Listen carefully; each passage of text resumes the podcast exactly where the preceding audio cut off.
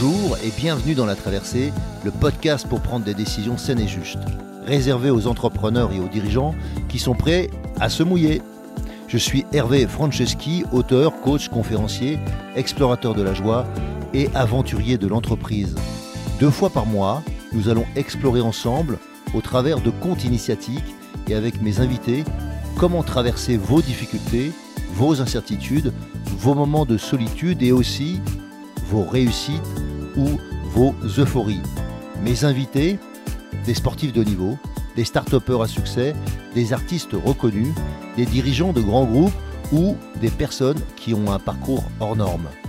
À travers nos aventures, nous allons vous donner de l'énergie pour faire vos traversées.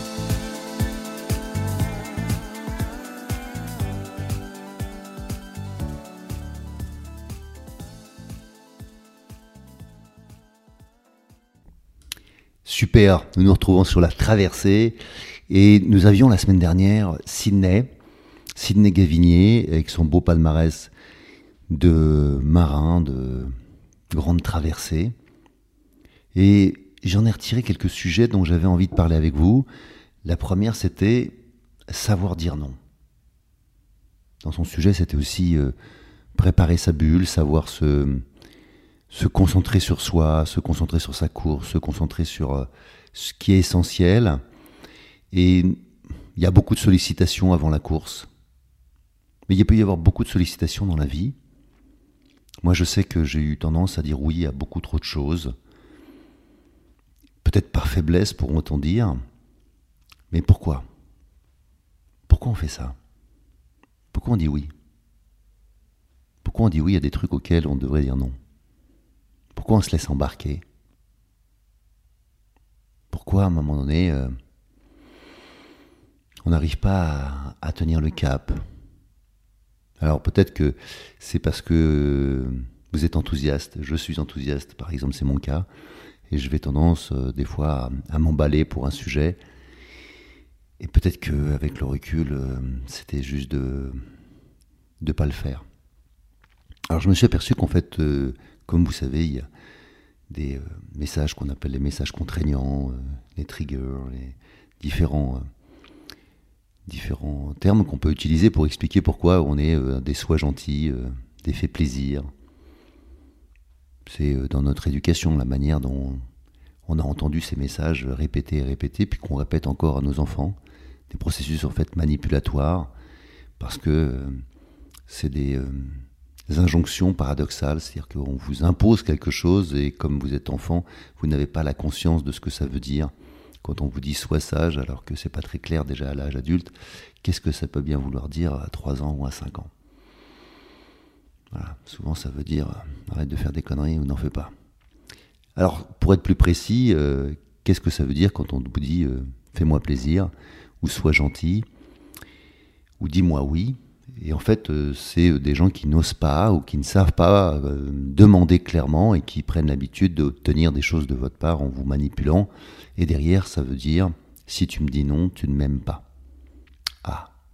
Et qu'est-ce qui se passerait si les gens ne vous aimaient pas? C'est pas parce qu'ils vous détesteraient. C'est pas la majorité des gens. Si vous traversez la rue demain matin, vous vous posez pas la question s'ils vous aiment. Vous n'êtes pas en train de vous poser la question, tu m'aimes toi? Je te connais pas, mais est-ce que tu m'aimes? Et puis moi, je ne sais pas si je t'aime aussi. Donc, euh, on n'a pas de contrainte, on n'a pas d'obligation à aimer tous les gens qu'on croise dans la rue. Et même euh, beaucoup de gens autour de nous qui sont euh, parfois nos amis, eh bien en fait, c'est pas obligatoirement qu'on doit les aimer en retour. Et cette difficulté que on peut, en tout cas, moi j'ai eu, m'a amené à dire oui à des situations auxquelles j'aurais jamais dû dire oui à l'époque. Je me rappelle très bien en classe, si on demandait quelque chose, j'avais déjà la main levée sans savoir même le sujet. Donc je disais oui à des trucs dont je savais même pas la nature du, sujet.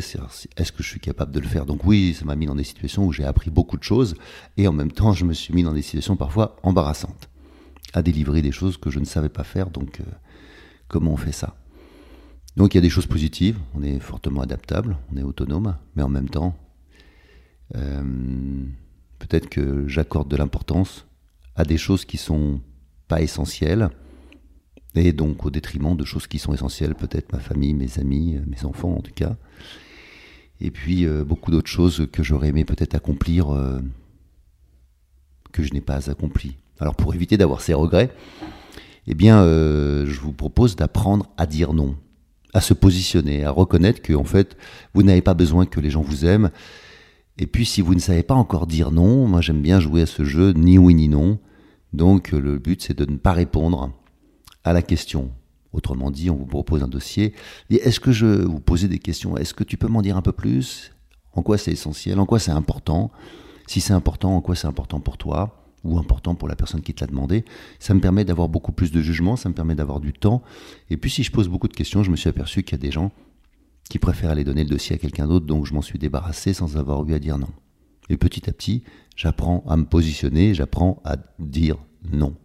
On n'est pas tous égaux, il y a des gens pour qui cette, cette partie est évidente, pour d'autres, elle ne l'est pas. Moi, ça m'a pris du temps. Avec le temps, j'ai appris à dire non, à me positionner, et puis j'ai même appris à dire non après. C'est-à-dire, j'avais dit oui, et je me suis désengagé, ce qui était très difficile pour moi. J'étais un homme d'engagement, donc euh, apprendre à me désengager était difficile. Donc ça peut être simplement de prendre le temps de dire Ok, laisse-moi réfléchir. Enfin, sur le principe, euh, ok, parce que je ne sais pas encore dire non, on va dire. Et puis demain matin, après-demain matin, tu prends la décision de dire non et tu reviens en disant Bon, c'est pas sérieux, je pourrais pas le tenir, euh, je vais trouver quelqu'un si je me suis engagé déjà un peu trop fortement, ou bien tout simplement je te laisse trouver quelqu'un d'autre à ma place. Et oui, quelques instants, cette personne ne va pas t'aimer, ne va pas vous aimer. Mais ce n'est pas le problème, puisque dans la majorité des cas, vous ne souhaitez pas que les gens vous aiment tous. Ça serait une illusion. C'est pas parce que vous avez des likes sur Facebook qu'ils vous aiment. Ça se saurait. Sinon, il se comporterait sûrement différemment sur ces réseaux sociaux. Donc, euh, apprendre à dire non pour gagner en liberté. Voilà, c'était mon challenge. Peut-être que ça peut vous aider aussi. C'était celui de Sydney d'une certaine manière pour pouvoir gagner ses courses.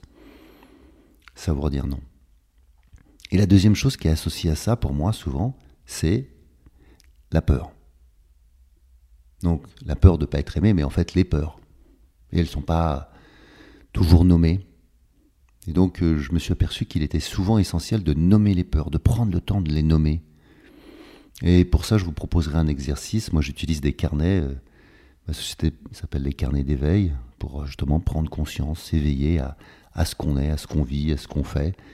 Et si je prends un carnet de peur, et je vais créer un carnet de peur, qui me permettra de noter toutes les peurs que j'ai, et le plus possible tous les jours. Et plus je vais faire ça, plus je vais m'habituer à noter, plus je vais m'habituer à, prendre conscience de mes peurs pour m'apercevoir qu'évidemment, la grande, grande, grande, grande majorité, et même presque la totalité de mes peurs ne sont pas réelles. Je parle même pas de rationnel. Les peurs ne sont jamais rationnelles en soi. Mais elles ne sont pas réelles. Ça, c'est plus grave. Ça veut dire qu'en fait, c'est des choses que je m'invente, que je crois, que je n'ai jamais vérifiées. Et donc, le fait de les poser, elles ne m'habitent plus. Elles ne sont plus en moi. Je peux prendre du recul dessus.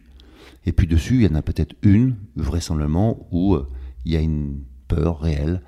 Et cette peur ou cette appréhension, peu importe les termes qu'on va utiliser, il y a la fonction de la peur. La fonction de la peur, c'est la vigilance. Donc peut-être que ça veut dire qu'il faut pas que je sois plus préparé, peut-être que ça veut dire qu'il faut que je fasse davantage de choses, peut-être qu'il faut que je sois plus naturel, je sais pas. C'est de la vigilance à quelque chose, mais si je reste dans la peur, ça me fige.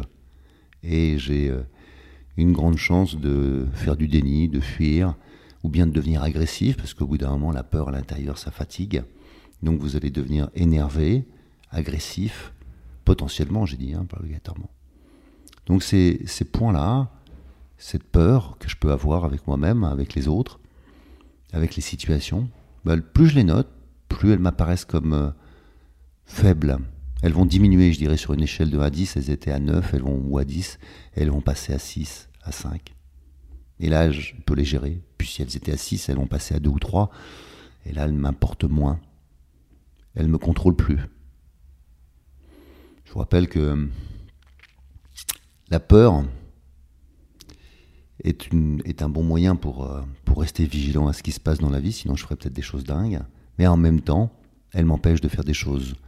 Et donc pour ça, je vais devoir développer, découvrir en moi une aptitude qu'on appelle le courage, et le courage n'existe pas s'il n'y a pas de peur. Sinon, je, suis dans l'insouciance ou dans la témérité. Et donc accepter que soit je fais du déni, et je pense qu'il n'y a pas de problème, mais peut-être que je fais du déni parce que je ne veux pas regarder mes peurs.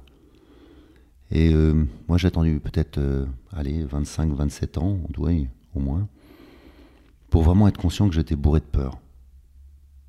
Je pensais que j'avais peur de rien en gros. J'étais un grand malade.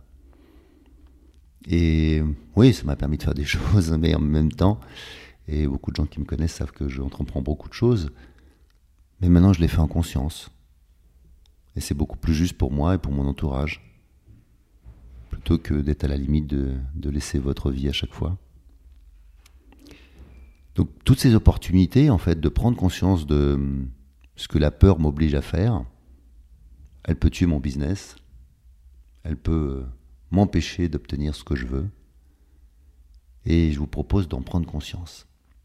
Donc cette semaine, ou dans ce mois-ci, si vous voulez, vous ouvrez un carnet il n'y a pas besoin d'être très gros. Et vous notez. Je préfère l'écrit que, le digital, même si peut-être pour certains vous allez dire ça tue du papier, mais enfin bon, c'est pas vraiment le sujet. Donc, prenez du temps, écrivez, parce que vous verrez que le, fait d'écrire, le kinesthésique, prend du temps, euh, vous permet de prendre conscience, de prendre du recul sur ce que vous êtes en train de dire, de valider si c'est bien ça que vous ressentez. Et plus vous êtes auprès de ces peurs, au contact avec elles, le paradoxe, c'est qu'au lieu de vous habiter davantage, elles vous quittent. Souvent, il y en a une qui vient, les autres viennent en chapelet. Elles viennent s'égrener les unes après les autres, alors qu'en fait, il n'y en a qu'une qui est réelle. Les autres, c'est votre mental qui les crée. La peur crée la peur. Ça, c'est la première chose. Et puis, euh, la deuxième partie du carnet de la peur, c'est qu'avec le temps, si après vous relisez, vous verrez peut-être que vous rigolerez des peurs que vous avez eues au regard du sujet. Parce qu'en en fait, dès que je dépasse la première peur, dès que je vais développer le courage, les autres peurs vont disparaître. Et elles vont vraiment m'apparaître comme étant factices, virtuelles, de l'illusion, que je crée encore pour me contrôler, pour ne pas faire, pour ne pas oser, pour ne pas prendre de risques. Ou bien, au contraire, euh, pour euh, me lancer, euh, mais vraiment sans garde-fou, sans filet. Suivant votre entreprise, ça peut être dangereux. Votre famille aussi. C'est un choix après. Alors pour développer le courage, il faut, je disais, traverser la peur. Donc comme nous sommes dans la traversée, ça sera une des grandes traversées. Apprendre à traverser sa peur ou ses peurs. Alors il y a plein de, de moyens, il y a plein de techniques, mais la première, c'est déjà de prendre conscience, de savoir où elle se situe dans votre corps. La peur, comme toutes les émotions, se situe dans votre corps, pas dans votre tête. Même si après, évidemment, avec le mental, elle peut passer dans la tête. Mais elle n'est pas née là. Où elle est? Dans votre ventre? Dans votre dos? Même dans votre jambe Dans vos jambes? Plus à droite, plus à gauche? Qu'est-ce que ça produit? Ça tiraille? Et le fait de prendre conscience exactement de ce qui se passe à l'intérieur de vous, de tout ce que ça fait comme effet, y compris après que ça monte dans la tête, que ça vous fige, au contraire que vous, vous sentez qu'il y a de la colère qui monte, peu importe ce qui vient. Prenez conscience de ça, parce qu'avec ça, vous allez pouvoir avancer. La deuxième chose, c'est la peur, elle est tellement grande que, en fait, elle est devant votre nez. Et si vous deviez choisir un objet symbolique pour la représenter, peut-être que vous choisiriez quelque chose d'assez énorme. Je me rappelle d'une fois d'un gars avec qui j'avais fait cet exercice et qui me disait que sa peur, c'était pas grand chose. Quand je lui ai demandé de prendre un objet pour le représenter, il a pris ma table de massage qui était euh, mis en deux. Mais la table de massage, euh, même mis en deux, c'est euh, un rectangle de 1m50 sur 1 mètre. Ça fait un sacré placard devant les yeux. Je comprenais qu'il ne pouvait pas avancer. Puis en tout cas, s'il avait ça avec lui, il était stocké. Parce que vous ne vous trimballez pas avec un truc qui fait 15 kilos à la main. Facilement. Et donc là, il a vraiment pris conscience que sa peur était énorme. Et souvent, nos peurs sont beaucoup plus grandes ou plus petites. En tout cas, rarement ce qu'on croit. Et en prenant le temps, en fait, de traverser cette peur, c'est-à-dire pour lui de laisser cette planche, de laisser cette euh, table de massage sur le côté, ça a été libérateur. Alors comment on fait? On va fermer les yeux.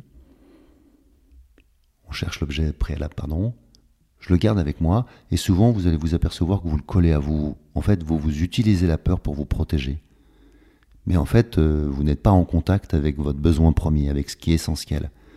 Et pour pouvoir aller développer le courage, souvent, il faut retrouver le besoin essentiel. Qu'est-ce que la peur cache? Elle, cache souvent un besoin ou un désir non exprimé qui est là au fond, mais que vous ne savez pas comment faire. Et le fait de pouvoir l'exprimer, ça va vous donner la force déjà. La force de vous dire, ah, tiens, qu'est-ce qu'il faut que je fasse, qu'est-ce que je vais faire.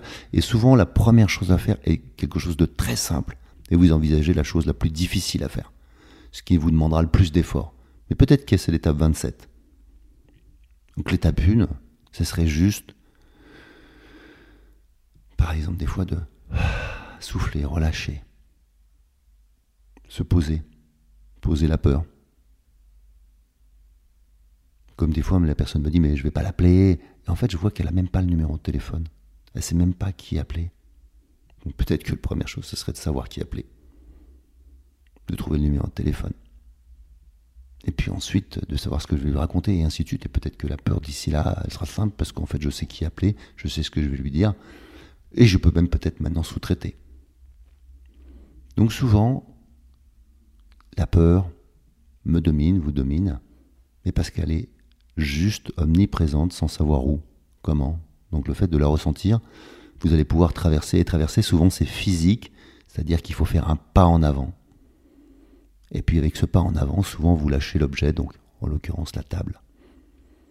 Donc ça c'est une petite astuce que vous pouvez essayer de faire. Ça marche très bien et vous n'avez pas besoin absolument d'un coach ou d'un thérapeute à côté de vous. Après, certaines peurs seront plus fortes et vous aurez peut-être besoin de quelqu'un. Évidemment que je ne vais pas parler de phobie, si vous avez des grosses phobies, enfin des phobies en général, vous aurez besoin d'un accompagnant, ça se fait très très bien. Alors, on était parti de savoir dire non, et des peurs qui m'empêchent de pouvoir le faire, et puis des peurs en général, comment s'en débarrasser et développer du courage. Alors je reviens à la traversée, ou les traversées euh, qu'a pu faire Sydney, où euh, des fois les conséquences euh, ont été fortes un, coéquipier perdu, c'est bien plus grave qu'une course perdue. Quelles sont les autres euh, erreurs qu'on a pu faire dans la vie? Parce qu'à un moment donné, on n'a pas été assez vigilant. Donc peut-être qu'on était dans le déni, peut-être que il était dans le déni, l'autre. Comment je fais pour l'aider? Comment je fais pour euh, aider les gens à prendre conscience, à s'éveiller, à, à savoir qui ils sont, qu'est-ce qu'ils peuvent faire qu'est-ce qu'ils peuvent pas faire. Alors c'est la fonction de la prise de recul, elle est évidente en entreprise, mais je m'aperçois qu'à quel point beaucoup de personnes autour de moi, et puis je l'ai fait aussi, sont comme des hamsters. Ils s'arrêtent jamais. Il n'y a aucun moment où il y a de la prise de recul. Aucun moment où il y a de la jachère. Aucun moment où il y a de la vacance. Vacancy en anglais la disponibilité. À quel moment euh, je vais pouvoir laisser de l'espace, exactement comme euh, je laisse reposer la vase quand j'ai fait tomber un objet, que j'ai commencé à m'agiter pour essayer de retrouver la bague que j'avais perdue dans l'eau. Mon précieux, comment je le retrouve? Prendre le temps, de laisser des fois les choses se reposer pour qu'elles paraissent ensuite évidentes, et c'est pas toujours très long. J'ai vraiment l'impression qu'on est dans un monde d'impatience et qu'on ne sait plus prendre le temps. Comme si, euh, comme si notre vie en dépendait. Alors qu'en fait, euh, plus on prend son temps, et plus on a le temps d'accomplir énormément de choses. Ça, c'est un conseil de d'anciens marins je parle de marin militaire que j'ai été. Et je bossais avec des, euh, des gens qui faisaient du déminage. Et je me rappelle que la première leçon qu'ils m'ont donnée, c'était quand je leur ai dit on y va? Mais c'était me dire on prend son temps Hervé. On reste calme, on prend son temps, on sait ce qu'on a à faire. Dans le format commando, chacun Chacun avait sa place. Chacun prenait son temps. Ça ne veut pas dire qu'on n'est pas par moments accéléré, fait les choses vite, mais avec en fait un rythme qui était propre à cette action. Chaque action était posée. Et si je prends conscience de ces actions, de, ce rythme, dans le rythme, justement, il y a comme dans la musique des notes et puis des silences qui permettent d'entendre ces notes. Si je mets que des silences, évidemment, c'est pas suffisant. Encore que je peux les habiter. Et voilà, c'est des choses simples comme ça que je voulais vous dire aujourd'hui, pour que vous preniez conscience que, que vous n'êtes pas tenu d'y arriver plus vite. Souvent, c'est pas la bonne réponse plus vite. C'est le bon rythme. Ce week-end, j'étais encore euh, en montagne, et puis on marchait avec ma femme, on avait la chance d'être euh, à un endroit où il y avait de la neige, et on était les seuls au mois de mai. Les seuls à y avoir marché là, il y avait évidemment que des bouquetins et des, et des marmottes. Ben, je marche pas à la même vitesse que ma femme. Alors j'avais envie de marcher avec elle de temps en temps, donc je l'attendais. Et puis par moments, c'était plus fort que moi, je réaccélérais. Pourtant, j'ai pas l'impression de marcher vite. En tout cas, dès que ça montait, j'avais tendance à marcher plus vite qu'elle. Bon, bah fallait que j'accepte que par moments, on était ensemble, et puis par moments, euh, j'étais devant. Ça aurait pu être le contraire. Je me serais pas vexé. Et euh, on a passé 5 euh, heures de marche, superbe, c'était génial. Bonne partie dans la neige. Et euh, on a pu trouver notre rythme à chacun. Et je me suis aperçu qu'avant, je voulais absolument faire les choses, parce que moi j'aime bien partager, donc je voulais absolument faire les choses avec les autres. Soit je leur imposais donc un rythme qui n'était pas juste, le mien, soit je m'imposais un rythme qui n'était pas juste, le leur.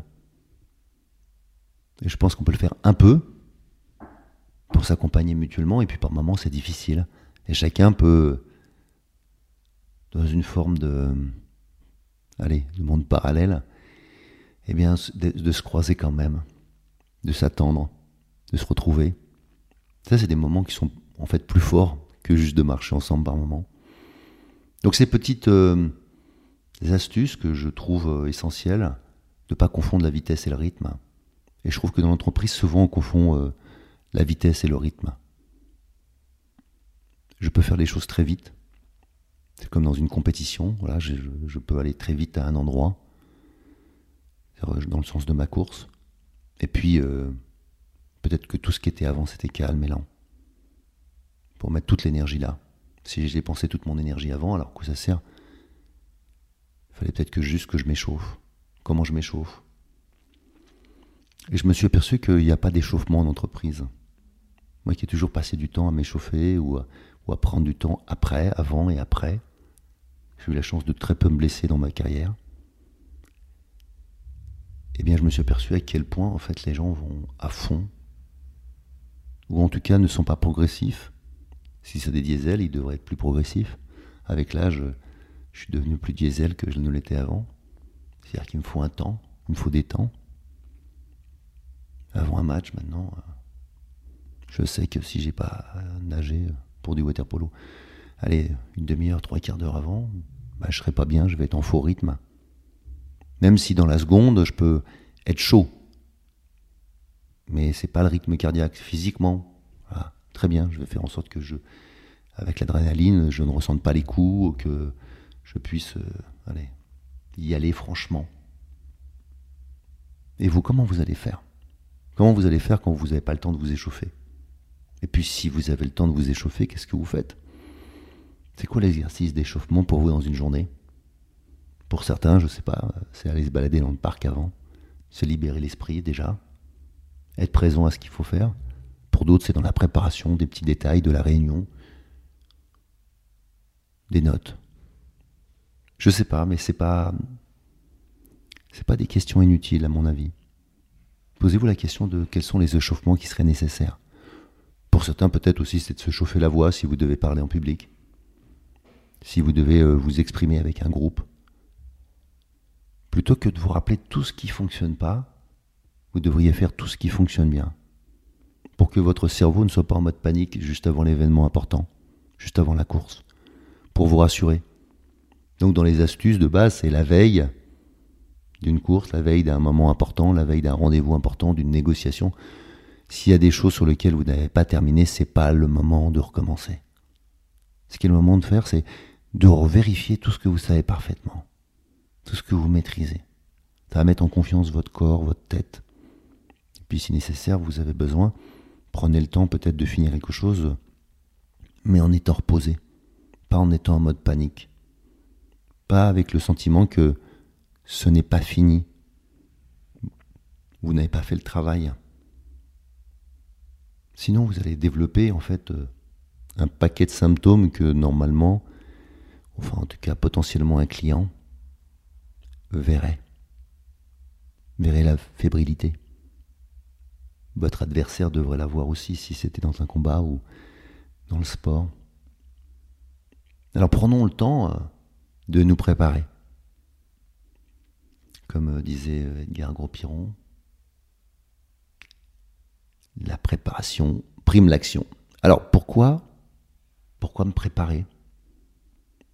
Souvent je m'aperçois que les gens préparent leurs documents et surpréparent PowerPoint ou je ne sais quoi et n'ont jamais pensé à préparer la personne qui va parler du PowerPoint, du contenu qu'il y a sur PowerPoint. Peut-être même euh, dans un deuxième temps, elle a aussi préparé la salle. Si c'est fait, c'est pas toujours le cas. Comment le public va recevoir? Parce que ce qui est le plus important, c'est pas votre document, c'est ce que le public va entendre, votre client, vos clients, le public, les gens qui sont autour de vous. Et comment vous allez faire vous pour être dans cette meilleure disposition pour qu'il y ait le meilleur résultat avec votre client et quelle était votre intention? Donc prendre le temps de clarifier mon intention avant de m'exprimer, avant de commencer cette préparation, intègre tout ça.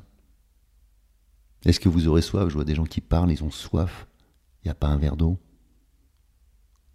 Personne pense à leur offrir un verre. Et ça devient pénible. Pour eux, mais comme pour nous. Alors prenons le temps. Là, on parle de. Enfin, on parle, c'est moi qui parle mais depuis un certain temps, et, je fais exprès de prendre mon temps. Prendre mon temps, en fait, parce que ça nous permet de prendre conscience qu'on n'a pas besoin d'accélérer tout le temps. Je peux accélérer le débit et puis reposer la voix. Waouh. Hmm. J'ai oublié de vous dire quelque chose dans ce podcast, il y a une dimension supplémentaire, il y a une dimension de compte, de compte initiatique en particulier. Pourquoi euh, compte initiatique? Parce que ils nous permettent de réfléchir, ils nous permettent de prendre du recul, ils nous permettent de prendre conscience des messages autrement, autrement dit. Alors je vous propose aujourd'hui de commencer par la partie d'échecs. Allons-y. Alexandre était un garçon doué pour les calculs il s'amusait à surprendre par la rapidité avec lequel il combinait les nombres entre eux. C'était un petit jeu qu'il aimait pratiquer à l'auberge. Un cercle se formait autour de lui et, moyennant quelques pièces, il additionnait, multipliait ou soustrayait les nombres, à plusieurs chiffres avec une rapidité qui laissait l'assistance sans voix. Un soir, un riche marchand de la ville, qui était de passage, se laissa impressionner par le talent du jeune. Et il se dit que cet Alexandre-là pourrait être une aide précieuse dans la conduite de ses affaires. Il alla trouver les parents et leur proposa d'emmener leur fils à la ville. Alexandre y recevrait de l'instruction et apprendrait les ficelles du métier de marchand. Les parents, qui étaient de modestes chevriers, pensèrent que c'était là une opportunité pour leur fils. Le destin d'un marchand étant sans doute plus enviable que celui d'un serviteur de la terre. Ils acceptèrent donc malgré la tristesse de voir leur fils s'en aller pour la ville lointaine. Le marchand fit tailler pour Alexandre un nouveau costume. Avec une patience infinie, il l'initia à l'art exigeant de faire de l'argent. Il lui montra comment faire naître l'envie, en agitant des paillettes, et endormir la méfiance comme on souffle sur une bougie. Il lui apprit à repérer les âmes faibles, celles dont on tire profit sans trop d'efforts. Il lui apprit à mener des négociations comme on conduit une guerre, usant jusqu'à la corde toutes les résistances. Alexandre, qui était bon élève, eut le souci de servir au mieux celui dont il recevait tant. Il fit pour lui tous les comptes de l'affaire. Le marchand, qui gagnait un temps précieux, ne cessa de prospérer, tant et si bien qu'à sa mort, il laissa Alexandre, seul, à la tête d'un empire. Alexandre décida alors de retourner au village de son enfance. Il y parvint à la fin d'un après-midi. Le soleil, couchant, dorait la poussière sous le galop précipité de son cheval. Il s'arrêta devant l'auberge mais n'y entra pas. Il descendit fièrement la ruelle qui menait jusqu'à la chèvrerie où ses parents ne l'attendaient plus. Les vieux peinèrent à reconnaître leur fils dans les airs de ce monsieur qui présentait si bien. La maman d'Alexandre prit timidement, timidement entre ses mains calleuses le visage de son fils et déposa sur le front un baiser plein de tendresse.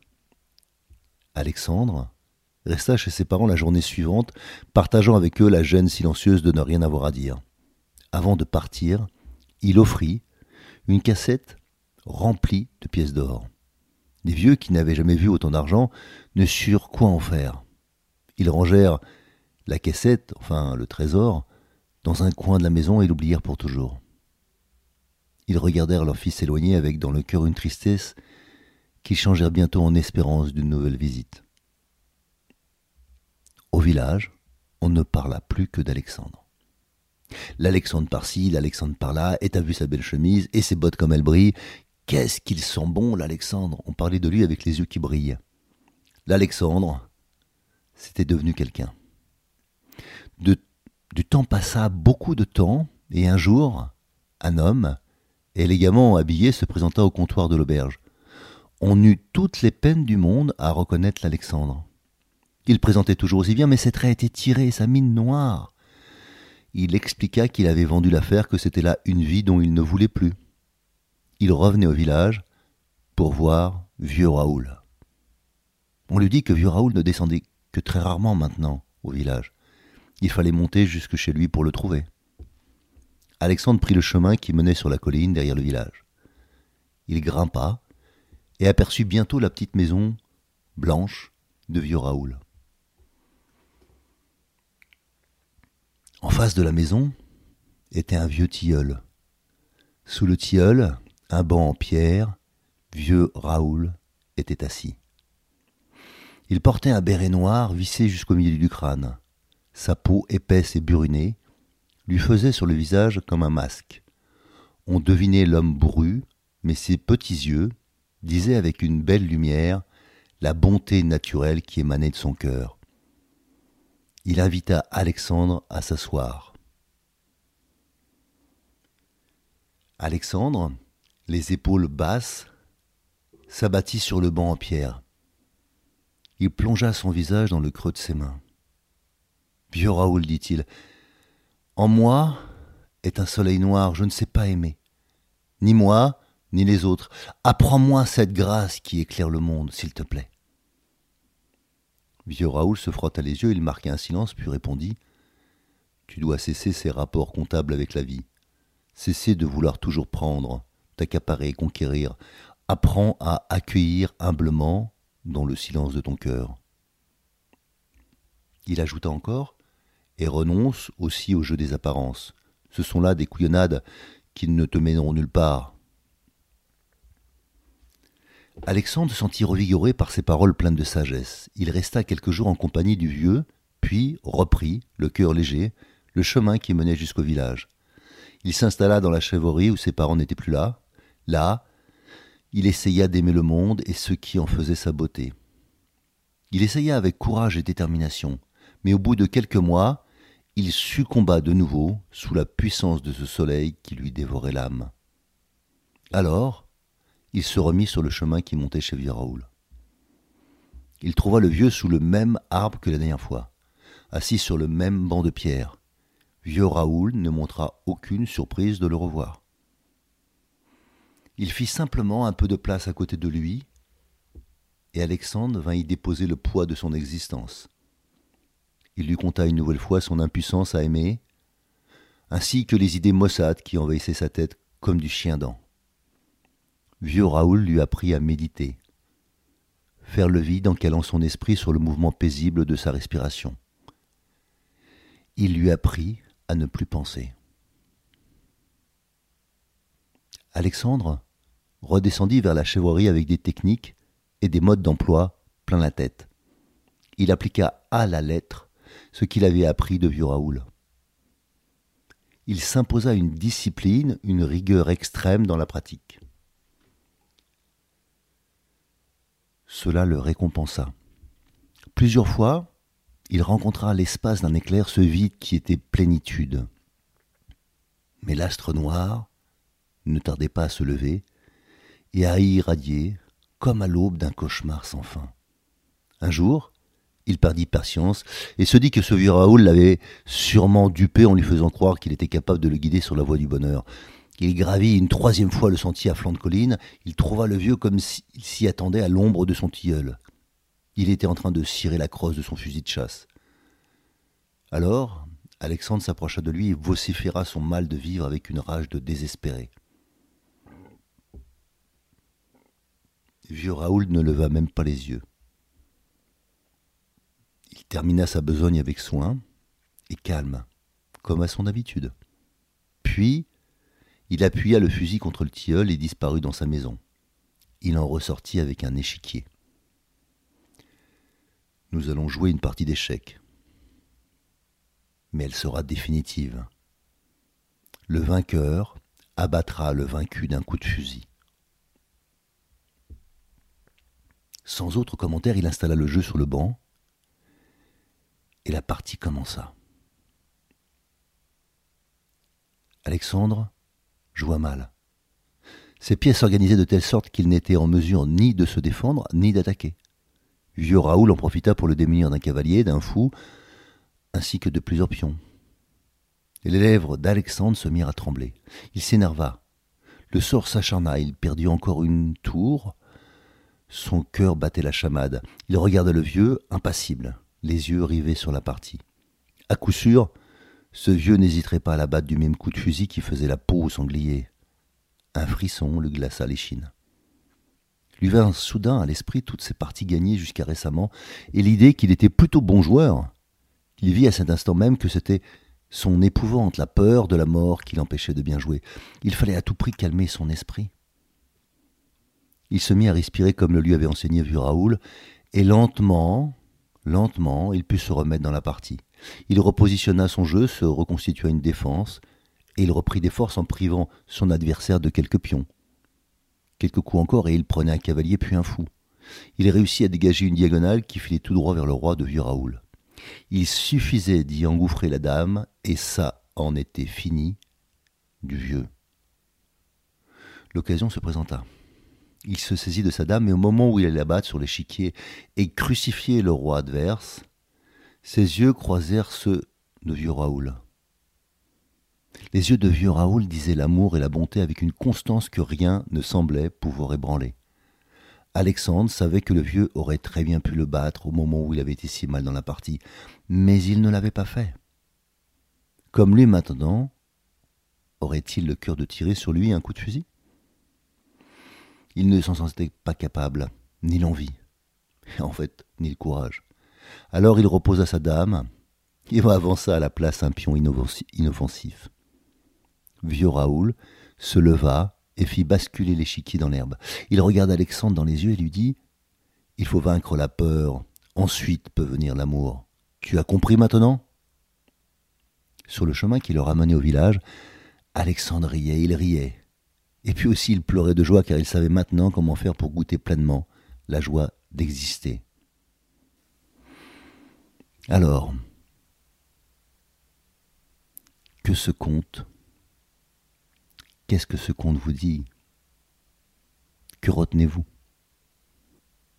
Savoir vaincre sa peur pour permettre à l'amour de venir? Quelle que soit la leçon que vous retenez, quelle que soit l'envie que vous avez de retenir ce conte, eh bien je vous dis à très bientôt. Salut. Si vous aussi vous vivez une traversée et souhaitez être soutenu pour arriver à bon port, alors embarquons ensemble. Je vous invite à postuler à mon programme d'Ultimate Coaching, un accompagnement personnalisé de haut niveau sur mon site hervéfranceschi.fr slash ultimate coaching. Ce programme s'adresse aux dirigeants et aux entrepreneurs désireux de se dépasser avec fluidité et simplicité. Par exemple, pour se préparer mentalement comme un sportif de haut niveau, bien pour être plus présent à soi et à son corps, ou encore pour développer performance, inclusion et bien-être dans votre entreprise. Et enfin, enfin, exploser les plafonds de verre qui vous empêchent d'atteindre votre potentiel. Et bien sûr, si vous aimez ce podcast, favorisez sa diffusion en lui donnant 5 étoiles, j'ai bien dit 5 étoiles, sur Apple Podcast ou votre plateforme de podcast préférée. Et surtout, surtout, abonnez-vous pour ne manquer aucun épisode. Dans cette traversée, sortez vos cirés, ça va rincer.